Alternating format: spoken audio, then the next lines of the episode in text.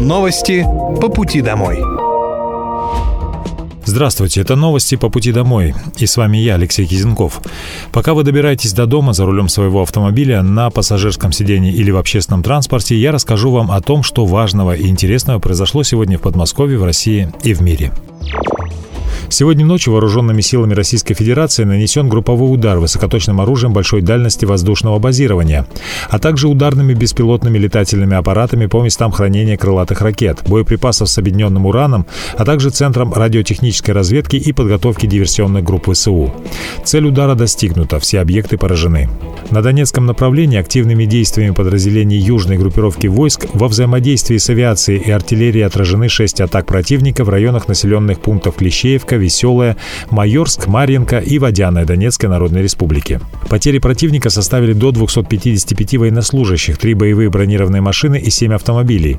В ходе контрбатарейной борьбы поражены артиллерийская система М777 производства США, самоходная артиллерийская установка «Краб» польского производства, а также гаубица Д-30. Кроме того, в районе населенного пункта Авдеевка Донецкой Народной Республики уничтожен склад боеприпасов 110-й механизированной бригады ВСУ. На запорожском направлении слаженными действиями подразделений российской группировки войск, ударами авиации, огнем артиллерии и тяжелых огнеметных систем нанесено поражение скоплением живой силы и техники 71-й егерской бригады в районе населенного пункта Вербовая Запорожской области. Губернатор Подмосковья Андрей Воробьев поздравил Сергея Собянина с вступлением в должность мэра столицы. Москва и Подмосковье тесно связаны. У нас большое количество совместных проектов, среди которых в том числе МЦД, дорожные развязки, магистрали. Уверен, под вашим руководством Москва и дальше будет процветать, быть примером для всех регионов нашей страны как самый динамично развивающийся город. С каждым днем жизнь в городе все комфортнее и удобнее. Желаю вам здоровья и успехов в руководстве, процветания нашей столицы и благополучия всем москвичам, сказал Андрей Воробьев. Акция «Наш лес. Посади свое дерево» собрала на центральной площадке почти 2000 человек. Около деревни Новая Купавна Богородского городского округа высадили около 16 тысяч деревьев. Жители приходили с семьями, с детьми, с друзьями. На площадку приехали коллективы различных ведомств и волонтеры. Всего 1750 человек, рассказал заместитель председателя правительства Подмосковья Георгий Филимонов. Заключенные смогут общаться с адвокатами по видеосвязи. Документ об инициативе опубликован на федеральном портале нормативных правовых актов Министерства юстиции.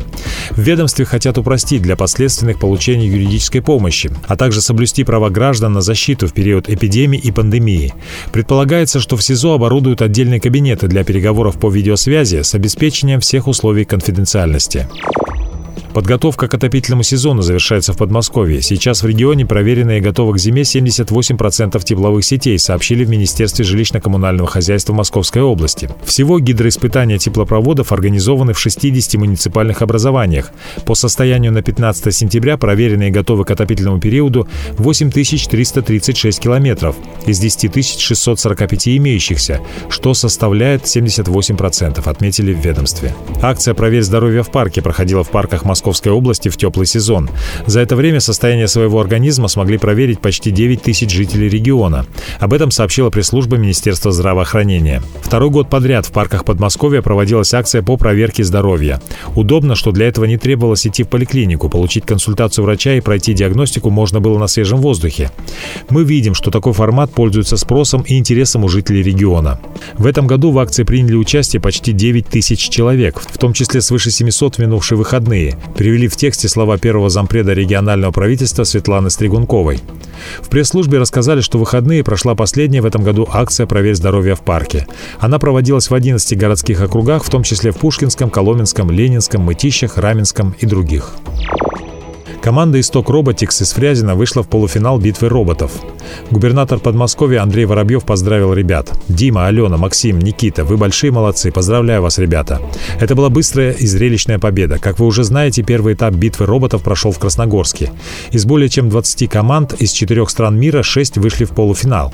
Среди участников соревнований были как студенты технических вузов, так и любители робототехники, которые предложили оценить жюри конструкцию машин и их боевые навыки. Битву роботов в Крокус Экспо посетили 2500 человек, а еще полтора миллиона посмотрели состязания онлайн Подмосковье запустили программу аренды готовых квартир с последующим выкупом. Сервис позволит будущему владельцу сразу въехать в жилье от застройщика и выплачивать ежемесячную арендную плату в качестве первого взноса на ипотеку, сообщает пресс-служба Министерства жилищной политики Московской области. Как только сумма платежей покроет первый взнос, можно оформить ипотеку и стать собственником. В программе участвуют жилые комплексы «Мытищий парк», «Пригород Лесное», «Томилино парк». А до конца года этот список пополнит еще 12 комплексов. В сентябре 2024 года в России пройдут игры дружбы, на которых спортсменам выплатят такие же призовые, как и на Олимпиаде в Париже. Деньги получат все победители, вне зависимости, российский это спортсмен или иностранец, заявил первый вице-президент Олимпийского комитета России Игорь Левитин на прошедшем Восточном экономическом форуме во Владивостоке. Так, за золотую медаль в России выплатят 4 миллиона рублей, за серебро – 2,5. Бронза принесет почти 2 миллиона рублей. Более 160 тысяч жителей Подмосковья получили цифровой паспорт льготника. Об этом сообщила пресс-служба Минсоцразвития региона. Теперь можно не носить с собой бумажные свидетельства. Достаточно предъявить приложение со штрих-кодом, чтобы получить привычные скидки и льготы. А получить электронный социальный паспорт можно на региональном портале госуслуг. После авторизации пользователю придет уведомление о получении цифрового документа. Министерство жилищно-коммунального хозяйства Московской области запускает ежегодный творческий конкурс для детей и подростков в Подмосковье ЖКХ «Глазами детей», сообщает пресс-служба ведомства. Участникам предлагают представить рисунки для таких номинаций, как раздельный сбор отходов «Перспектива будущего», «Чистая вода в каждый дом. Оздоровление реки Волги», «Капитальный ремонт многоквартирных домов глазами детей», «Умная платежка» и многие другие. Такой конкурс позволяет привлечь внимание подрастающего поколения к вопросам жилищно-коммунального хозяйства и воспитать у детей осознанное отношение к охране окружающей среды, бережному и рациональному использованию ресурсов. 20 сентября в 16.00 Министерство социального развития Московской области проведет прямой эфир, во время которого жители региона смогут задать вопросы, касающиеся инвалидности, получения путевок в санаторий и многие другие. Спикером выступит начальник управления по вопросам социального обслуживания населения и реабилитации инвалидов Минсоцразвития региона Евгений Ермилов. Информацию об эфире, а также адрес для отправки вопросов можно найти на сайте Минсоцразвития Подмосковья. Новый сезон всероссийского проекта «Урок цифры» стартовал в Московской области.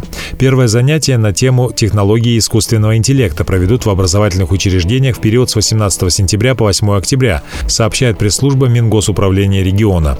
Занятия будут включать в себя видеолекции и интерактивный тренажер. С героями урока цифры можно отправиться на фабрику игрушек, современную ферму и в медицинский центр. Узнать о новых технологиях и профессиях. Материалы подобраны так, чтобы обучение было интересным для всех школьников без исключения исключения. Более пяти тысяч подмосковных детей-сирот получили стипендию губернатора, в том числе почти полторы тысячи студентов. Это ежемесячная выплата в размере 6 тысяч рублей. Об этом рассказала министр социального развития региона Людмила Болотаева. Она также отметила, что данную меру поддержки получают ребята, которые учатся очно в колледже, техникуме или вузе, независимо от места нахождения учебного учреждения. Она назначается и выплачивается автоматически.